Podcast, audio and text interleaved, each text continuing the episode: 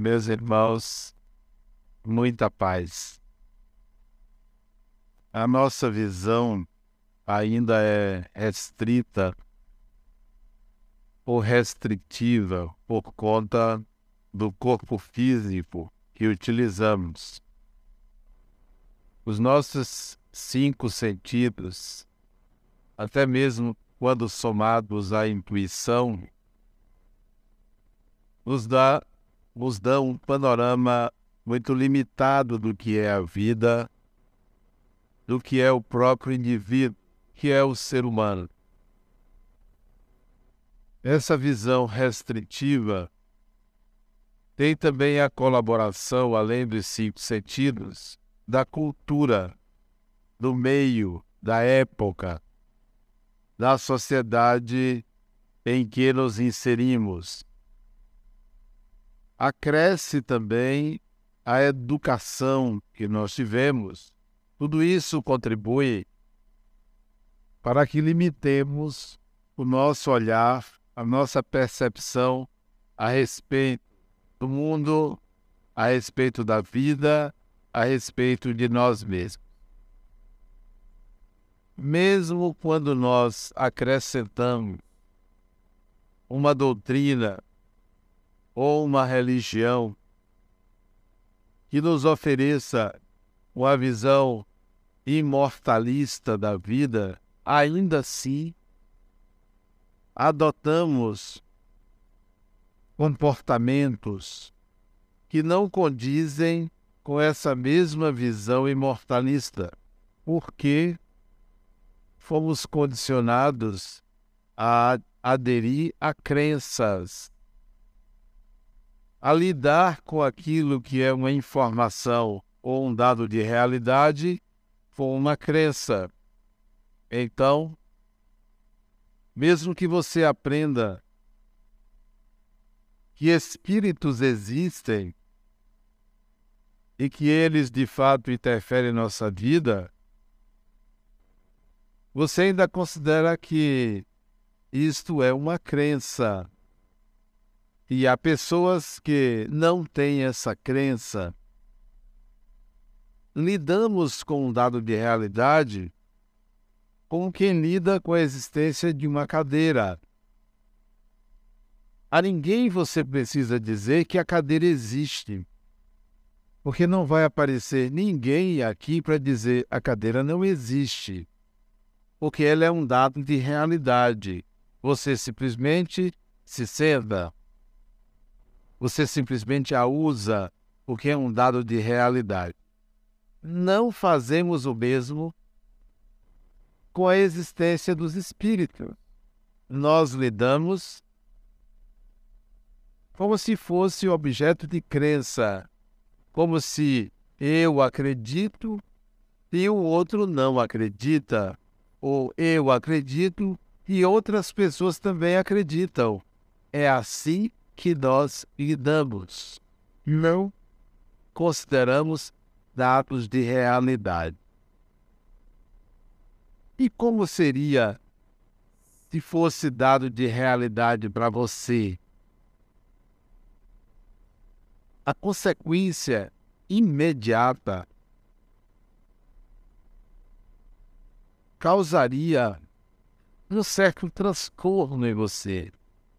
Porque ao invés de você dizer eu acredito que existem espíritos, você começaria dizendo eu sou o espírito.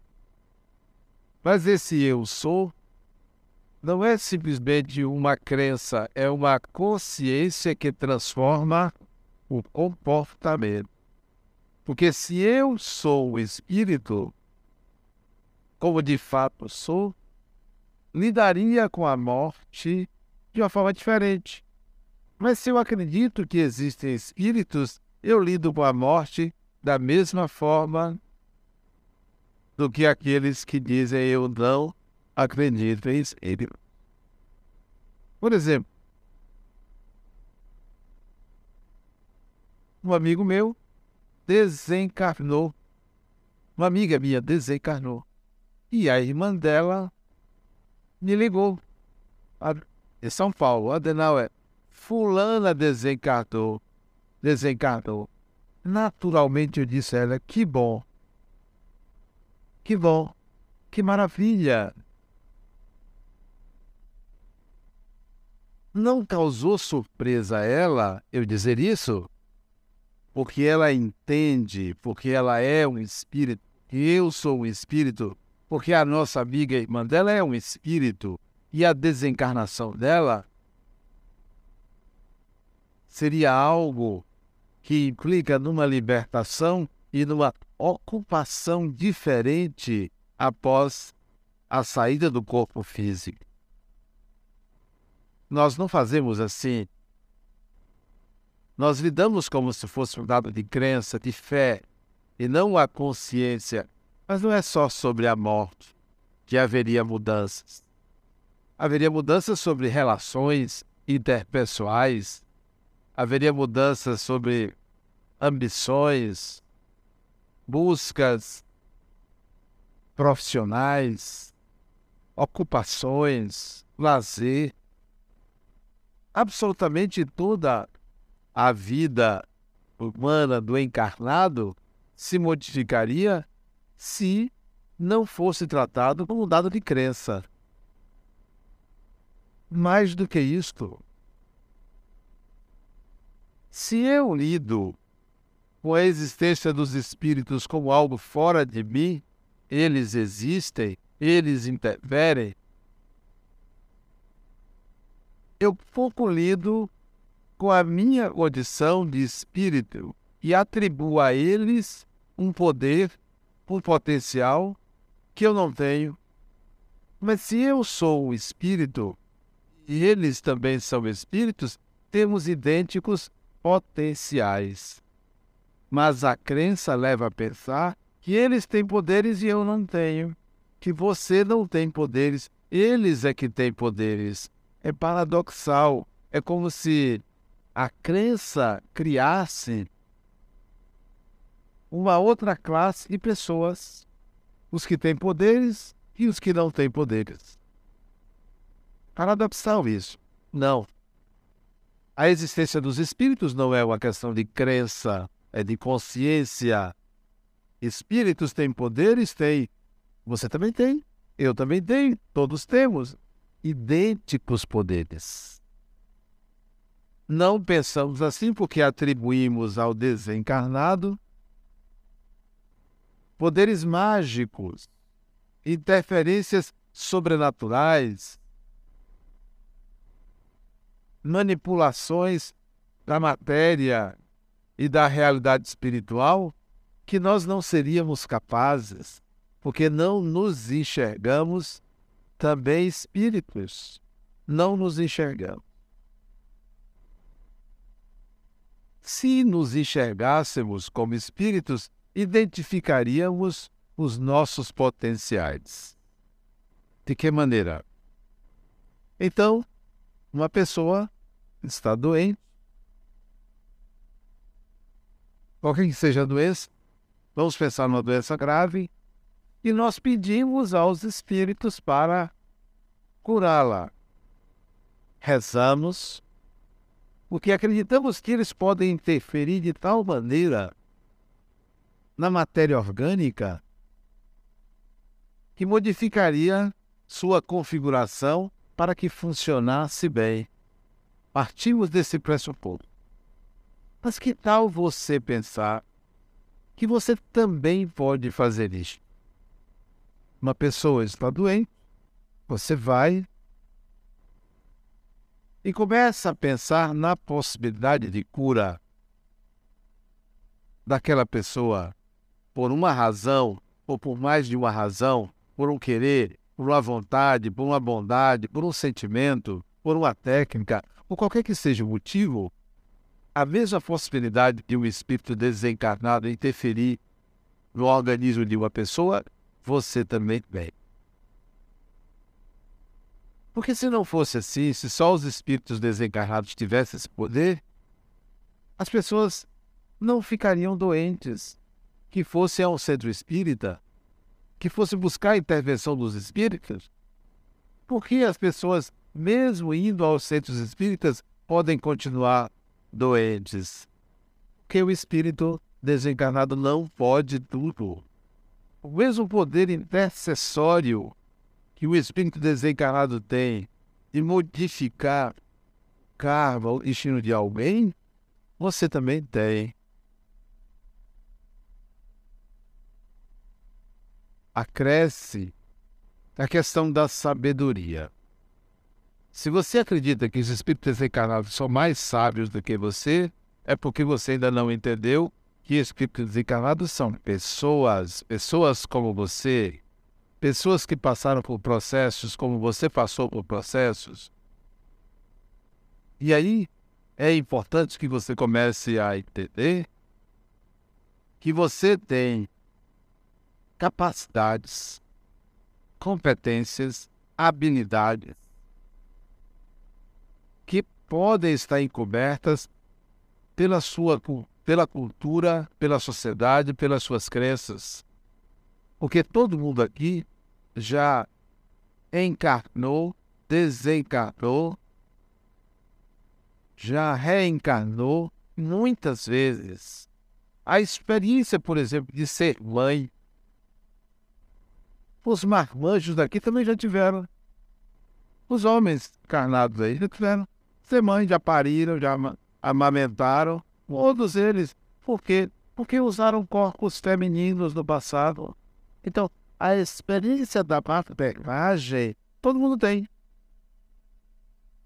E vice-versa. Experiências de viver em família, todo mundo tem. Experiência de lidar com produtos manufaturados, todo mundo tem. Porque a sociedade foi agrícola, todos viveram em sociedades medievais que não tinham tecnologia que tem hoje. Então, nós temos inúmeras habilidades, mas nós não optamos para olhar para o nosso passado por ser uma questão de crença. Ah, não, eu não acredito em reencarnação. Eu tenho dúvida. Sim, você pode até ter dúvida quanto à crença, mas você é o espírito. E se você seguir esse espírito, não tem dúvida sobre reencarnação. Bom, eu sou, eu sou um ser reencarnado. Claro que eu tenho N potenciais, muitas habilidades. Eu preciso é me provocar. Provocar. Provoque-se. Em outras palavras, arrisque-se ao que você pensa que não sabe, ao que você pensa que não é capaz. Tente. Ah, mas pode dar errado. Problema nenhum. Pode dar errado. Tudo, tudo pode ser diferente de um estereótipo de perfeição. Então, arrisque-se. Eu me lembro de um garoto e ele viu o irmão com o ferimento no supercílio, cima, supercílio esquerdo, e ele, por compaixão pelo irmão, botou a mão, quatro anos de idade, botou a mãozinha aqui.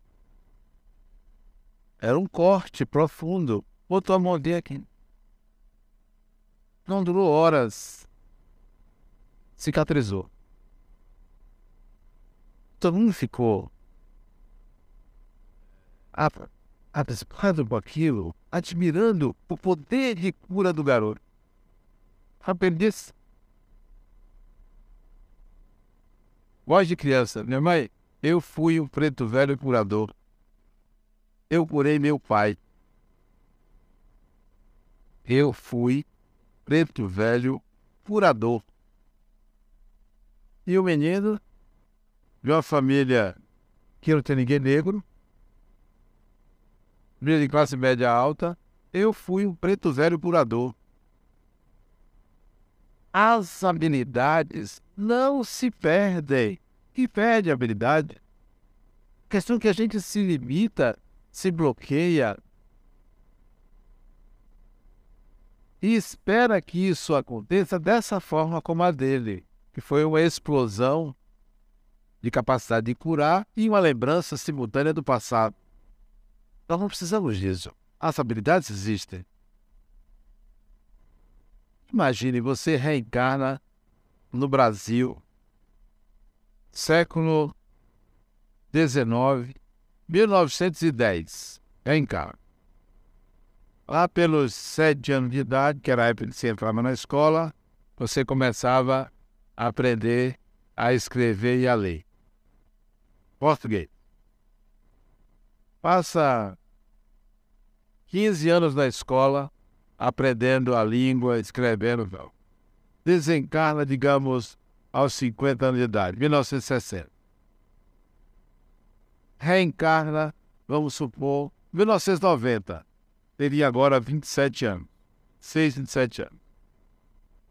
Quando chega nos 4, 3, 4 anos de idade, você está na escola, você começa a aprender a, a desenhar as letras. Você já sabe isso. Você já leu português, já escreveu em português, anos estudando. Só que você tem córtex cerebral que limita que ele é novo, limita o desabrochar da experiência, mas o potencial está no perispírito, está no espírito, você sabe. Então você vai repetir tudo. Daqui a 40, 50 anos essa pessoa desencarna, reencarna no Brasil de novo, olha, aprende a fazer o O, a desenhar o A, já sabe tudo parta do pressuposto que você sabe muita coisa, mas há uma limitação não só do corpo físico, como da cultura, como da sociedade, do meio. Todo mundo aqui já desencarnou dezenas, centenas, para não dizer milhares de vezes. Jatesica, que tal você partir do pressuposto que o que você vai viver é largamente conhecido seu, largamente, mas a cultura faz você pensar como meu neto. Meu neto chegou para mim e disse, vô, meu avô, vô, quando a pessoa é enterrada, sai do corpo, Primeira coisa, pessoa não é enterrada, enterra o corpo. Faz, vai para onde? Para o mundo espiritual, onde fica. As perguntas dele são de quem, sem ser estimulado para isso, são de quem já sabe do processo, já conhece, como todos nós conhecemos, mas ficamos engateando, se autolimitando.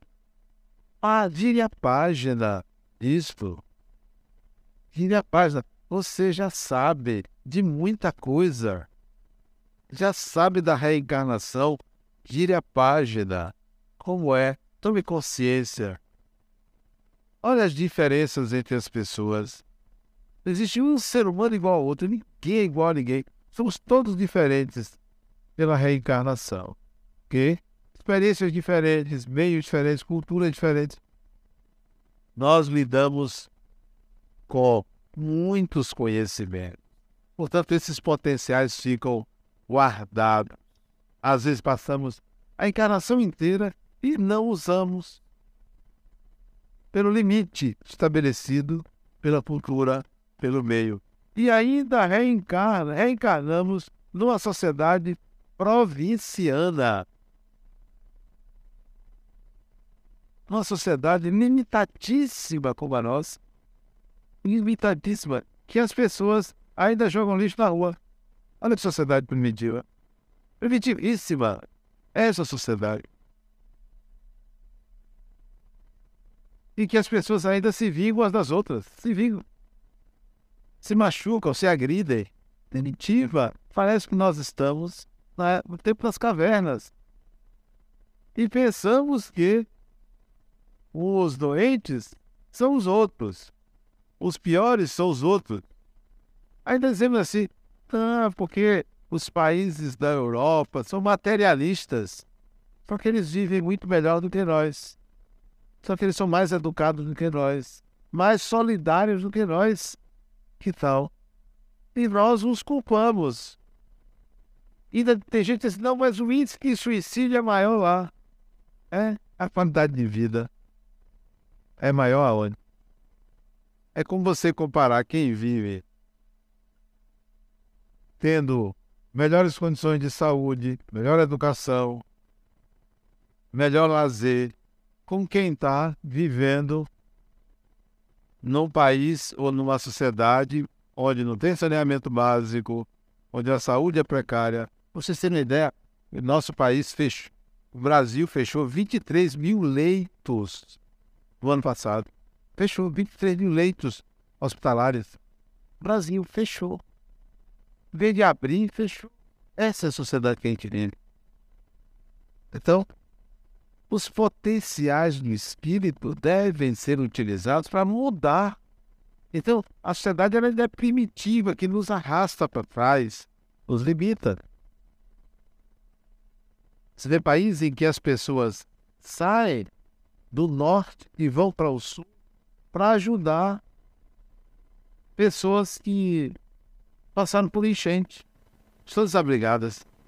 Quem aqui vai, sai do seu estado, viaja gratuitamente, vai ajudar o outro que está em outro estado? Aqui ninguém faz isso.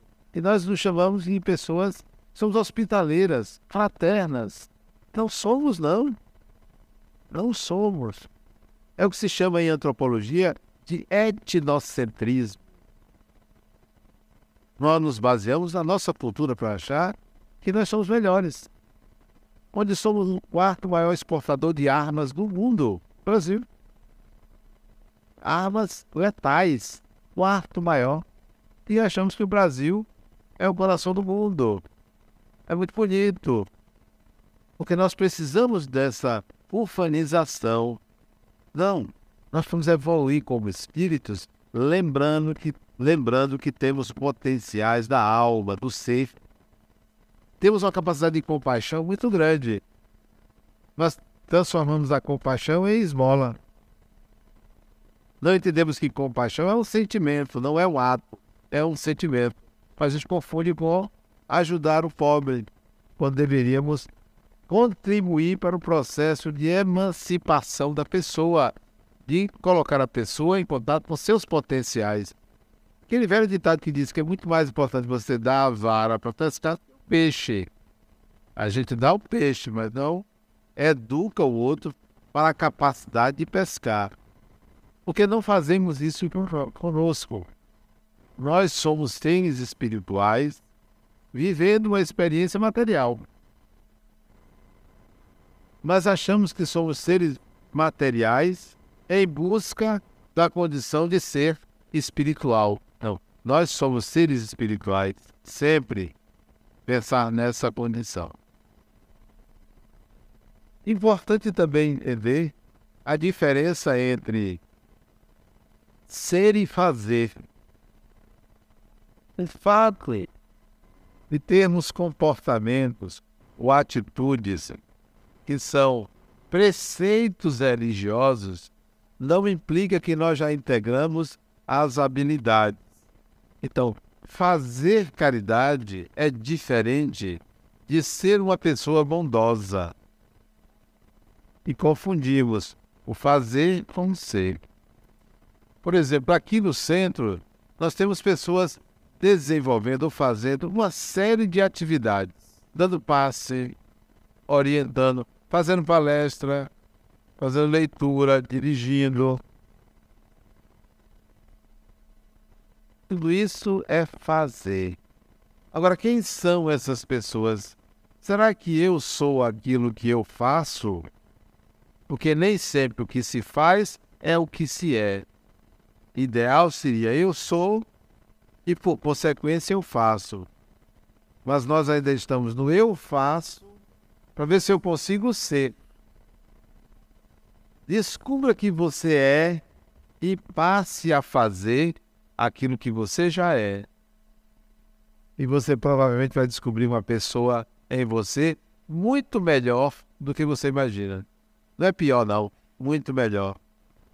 Embora estejamos no melhor da nossa evolução, estamos no melhor da nossa evolução, mas sofremos as limitações culturais, sociais da encarnação presente. Então, encobrimos uma série de competências e habilidades que ainda temos.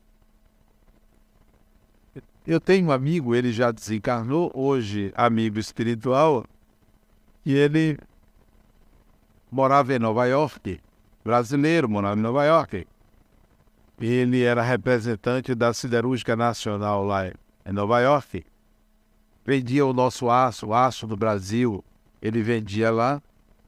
E ele, um dia de domingo, não tinha o que fazer, foi passear e foi no sebo em Nova York. Ele entrou naquela livraria enorme e pediu ao rapaz para pegar um livro. Ele falava o inglês, o francês, o espanhol e o português. E o rapaz pegou o livro, quando ele abriu o livro, o livro era em alemão. Quando ele abriu, ele lembrou que ele falava o alemão instantaneamente. Mais do que isso, ele lembrou que foi ele que escreveu aquele livro em outra encarnação. Por caso dele, caso verídico, ele que me contou. De fato, o alemão que ele sabia era um alemão arcaico. O alemão atual ele tinha dificuldade de entender, mas o antigo alemão ele sabia. Ele tinha em cima da encarnação como alemão, ele tinha duas outras. Portanto, estava distanciado da língua alemã. O caso dele é como o caso do menino. Surge, aparece. Mas nada impede de, de que você provoque isso. Provoque. Aqui no Brasil, a pessoa que tem mais encarnações aqui no Brasil não deve chegar a oito encarnações. O país é jovem. As expedições colonizadoras foram no século XVI, 1530, 1532. Então, as primeiras encarnações aqui, vamos colocar um ou dois anos depois, os portugueses aqui iniciaram o processo de miscigenação é, sexual com o índio. Então, as primeiras encarnações são do século XVI. Vamos dizer que a encarnação durasse 50 anos, naquela época se morria cedo, e a pessoa passasse 50 anos desencarnada para uma nova encarnação. São 100 anos. A cada 100 anos, uma encarnação. Século XVI para o século XXI são cinco. Cinco encarnações no Brasil. Eu botei mais Vamos dizer que alguém desencarnasse, encarnasse rápido. Oito encarnações no máximo. Tem gente aqui que é só uma. Veio de onde? Península Ibérica.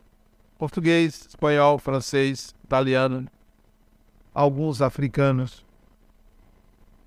Temos esse arcabouço cultural, linguístico guardado você sabe o espanhol, você sabe o francês, você sabe o inglês, o italiano. Traga de volta isso. É só um pequeno exercício. Mas não é só a língua que me refiro, não. Outras habilidades. Você sabe viver em família. Por que briga tanto? Você sabe se relacionar afetivamente com as pessoas por que tem tanta dificuldade? Traga de volta as suas habilidades. Não se deixe contaminar pelo outro, pela cultura, pelo materialismo reinante. A mesma coisa, profissões. Salvador é uma das campeãs de desemprego no Brasil, 25%. Entre 20 e 25% desempregados. Isto é, aqueles que foram da população ativa, que saíram da população ativa. Não só, não só, só aqueles que estão no primeiro emprego, não, que não conseguem. É quem já trabalhou e saiu. Vira os 25%. Isto é, um quarto da população ativa está sem emprego. Onde estão as habilidades dessas pessoas? O desemprego não é só um problema político, econômico, é também um problema cultural. Cultural. A sociedade está mudando, novas tecnologias, novos, novos saberes. Então, o espírito tem que buscar suas competências e habilidades para sair dessa condição. Não é só esperar uma política pública ou uma empresa que se abra para aumentar a oferta de empregos. Vá atrás de você mesmo também para sair dessa condição. Ah, mas eu faço tudo. É porque não é você, ainda bem, é, é seu, cara, é seu, né? Meu, né? Queria que fosse eu também. Eu sou profissional liberal. Vai em busca de seus potenciais. O espírito, já dizia Jesus, só para onde quer. O espírito é livre. É livre, você é livre. Você nasceu livre. Então vai em busca de quem é você para colocar isso à frente. Eu me lembro de minha mãe. Minha mãe era semi-analfabética. Minha mãe tinha o terceiro ano primário, equivalente hoje a, ao nono ano. Não era nono ano? Não. Não. Terceiro ano. Terceiro ano. Ela só tinha isso. Três anos de escola. Dez filhos. Dez filhos. Terceiro ano primário. Aqui em Salvador, veio do interior para cá. Como a gente era pobre, morava no bairro pobre, fazendo a Grande do Retiro, ela costurava para aumentar a renda e casa. Um dia resolveu estudar. Resolveu completar o curso primário. Foi para a escola de noite. Dia todo, dona de casa, cuidando de dez filhos, nove problemas. É. Dez filhos, nove problemas. Não importa quem não era o problema. Eu não estou dizendo nada, estou dizendo que eram dez filhos, nove problemas. Resolveu estudar de noite.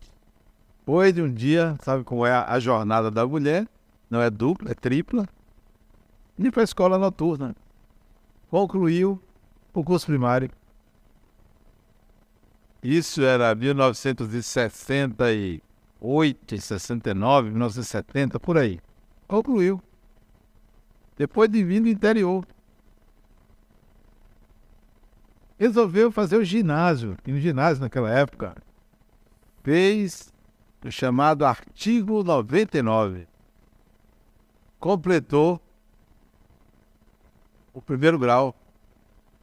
Depois resolveu fazer o segundo grau, artigo 101.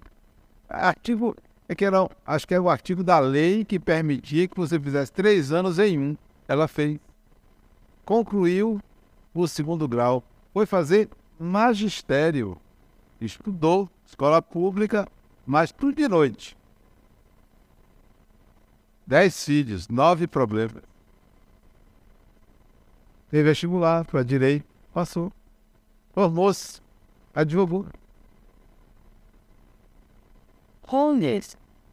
Isso pode acontecer os potenciais no espírito, antes limitado pelo bem e pelas contingências da encarnação, ela rompeu com isso, voou atrás. Não precisou abandonar nenhum filho, embora tivesse nove problemas. Só abandonar nenhum dos nove problemas. Potenciais do espírito e você fica se lamentando e dizendo eu não tenho tempo. Claro, naquele tempo de minha mãe não se passava uma hora num cabeleireiro, nem fazendo unha, nem o homem ficava jogando bola o tempo todo ou assoviando enquanto a vida está passando. Cadê a determinação? se teste, se prove, se provoque, porque senão você vai ficar culpando terceiros, responsabilizando os outros. Ah, porque meu pai era alcoolista, esse é o problema dele e o seu é qual? Ficar lamentando porque o pai era alcoolista? Ah, porque minha mãe morreu quando eu tinha não sei quantas anos de idade.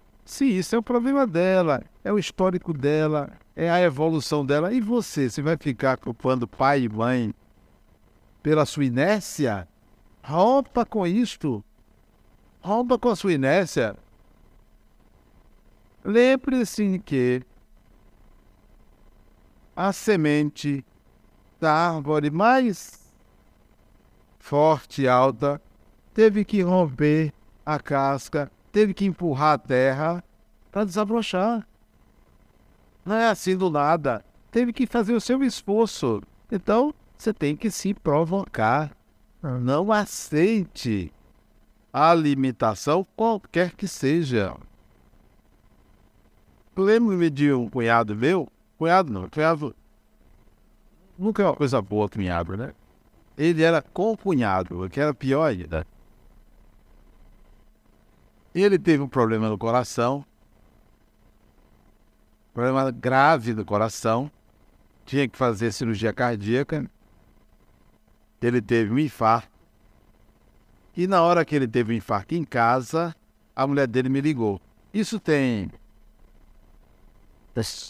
15, 16 anos atrás. A esposa dele me ligou para eu orar por ele. Eu fiquei tão condoído da possibilidade de desencarnar porque eu, sabia que seria um problema sério para a família, ele arrimo de família, da dele da mãe dele. Poxa, isso vai ser um. O karma dele pode gerar um esforço muito grande para todo mundo. Eu vou pedir ao espírito, aos espíritos para curá-lo. E naquela tarde, no apartamento que eu morava ali na Tuba, eu me lembro de ter parado para orar para isso por uma meia hora. Pois bem, ele foi para o hospital, foi fazer o cateterismo. Os médicos tinham constatado antes do cateterismo que o problema dele era sério, ele fatalmente iria para a mesa de cirurgia, mas eles não detectaram nada como que miraculosamente as veias desentupiram. Depois voltaram a entupir, porque minha asa não foi tão forte. Só foi para aquele período. Depois voltaram, ele não desencarou ainda. Esses dias quase desencarnou. Eu posso pensar que eu tenho o poder de fazer isso. Mas eu gostaria que vocês entendessem que você deve pensar que você tem o poder de fazer isso mesmo que não tenha sido eu. Mas eu quero pensar que eu posso fazer isso. Então, pense que você pode fazer isso. Não exatamente isso que eu estou dizendo. Qualquer coisa. Embora você não deva viver num mundo mágico de achar que isto acontece a qualquer preço, a qualquer custo ou a qualquer hora. Há fatores que transcendem o nosso desejo, a nossa competência, mas não custa nada tentar. Isso no campo da saúde. Extrapole o campo da saúde para qualquer outro campo. Quando eu vejo duas pessoas brigando, até no trânsito assim, disse, eu vou conseguir desapatar aquela briga. Aí começo a rezar, ou emitir uma energia capaz de reduzir o ímpeto daquela pessoa, daquelas duas pessoas. Ao invés de ficar ali procurando saber o que pode acontecer, eu começo a vibrar para que aquilo não aconteça, para que a harmonia se estabeleça. Você também pode fazer isso. Dentro de casa, com o filho, com o marido, com a mulher, com o irmão, com o pai, com a mãe. Porque você tem esse poder de emitir vibrações que alteram as condições ambientais, as disposições das pessoas, até mesmo de conseguir um emprego. de melhorar suas condições materiais, não é só condições espirituais materiais. Eu me lembro muitos anos que eu fui fazer um concurso. Eu fazer um concurso. Era formado em engenharia, fazer um concurso para engenheiro. E eu estudei, estudei muito para aquele concurso. Tinham 200 candidatos, uma vaga. Essa vaga. Na hora de fazer a prova, seis questões, eu sabia metade de uma. Seis questões. Metade de uma. E eu tinha estudado o programa todo. Eu parei assim, e agora? Eu vi todo mundo lá fazendo, e eu. Sabe da coisa? Eu vou rezar. Pedi aos espíritos para me ajudar a fazer a prova. Apareceram três espíritos. Me ajudaram. Eu fiz a prova. Eu passei. A vaga foi minha. Eu até contei aos colegas que eu pesquei. Não, não estava escrito nas regras que não se poderia pedir ajuda aos espíritos. Não estava escrito, não.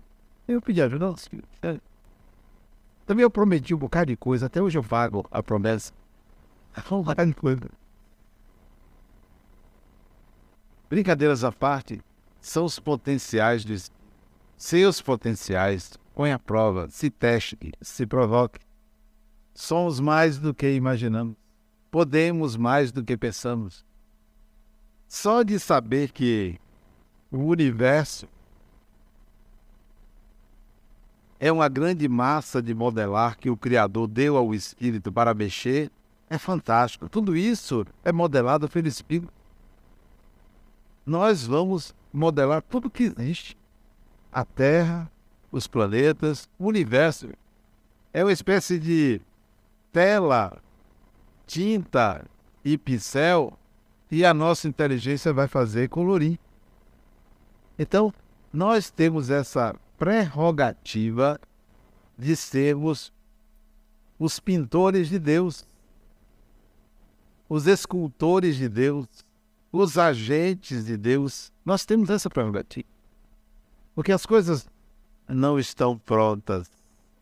Desde que o ser humano foi criado, simples e ignorante lá atrás, vem modificando a natureza mesmo com irresponsabilidade, várias irresponsabilidades com a natureza, mas nós estamos modelando a natureza, nós estamos modificando e vamos modificar. Então, nós somos capazes. Se somos capazes de fazer tanta coisa grandiosa, imagine no microcosmo, imagine no ambiente doméstico, no ambiente do lar. Eu considero que o grande desafio não está fora. O grande desafio está dentro. E fora, o ambiente mais desafiador é o ambiente doméstico. É você aprender a conviver. Eu convivi com pessoas complicadíssimas dentro da minha casa. Complicadíssimas. Espíritos que minha mãe passou no umbral para pegar para reencarnar. Tá verdade? Ela deu uma passada assim. Depois do quinto filho, ela pegou um bocado no umbral. Mas eu entendo que aquela convivência foi importantíssima para eu entender o significado de uma palavra é, que pouca gente sabe o que é. A palavra compaixão. Compaixão. Compaixão é a capacidade de você ter uma empatia tal pelo outro que você sente o que o outro sente. Não é só que você entende, não. Você sente e se mobiliza para algo fazer em favor daquela pessoa. A convivência em família me levou ao entendimento do significado da compaixão. Ter compaixão por uma pessoa equivocada, problemática, que lhe agride, que lhe prejudica, compaixão. Entender o processo do outro, que se passa com o outro, que não é com você. Você foi escolhido mas não é com você. Compaixão pelas pessoas que erram. A gente às vezes tem compaixão por um estranho, mas não tem compaixão por aquele que lhe agride dentro de casa, que lhe prejudica ou que faz alguma coisa contra você. Compaixão. São como crianças que a gente tem que entender a imaturidade, a impotência, a incompetência. Veja se eu vou me desequilibrar pelo desequilíbrio do outro, que eu sei que não é meu, que não sou eu, mas tenho compaixão. Procurar, de alguma forma, trazer o outro à consciência dessa mesma compaixão, desse mesmo entendimento e ação em favor do próximo. Se você, numa encarnação, resolve os seus conflitos domésticos, você está apto a reencarnar em qualquer família. Quem reencarna em família problemática, como eu reencarnei, é porque estava aprendendo a viver em família. Quem reencarna e não tem direito à família biológica é porque ainda não foi capaz de equilibrar e harmonizar uma família. Então, nós temos que nos ver como agentes e responsáveis pelo ambiente que a gente informa. E a gente tem a tendência de achar que é o outro que é ruim, que prejudica.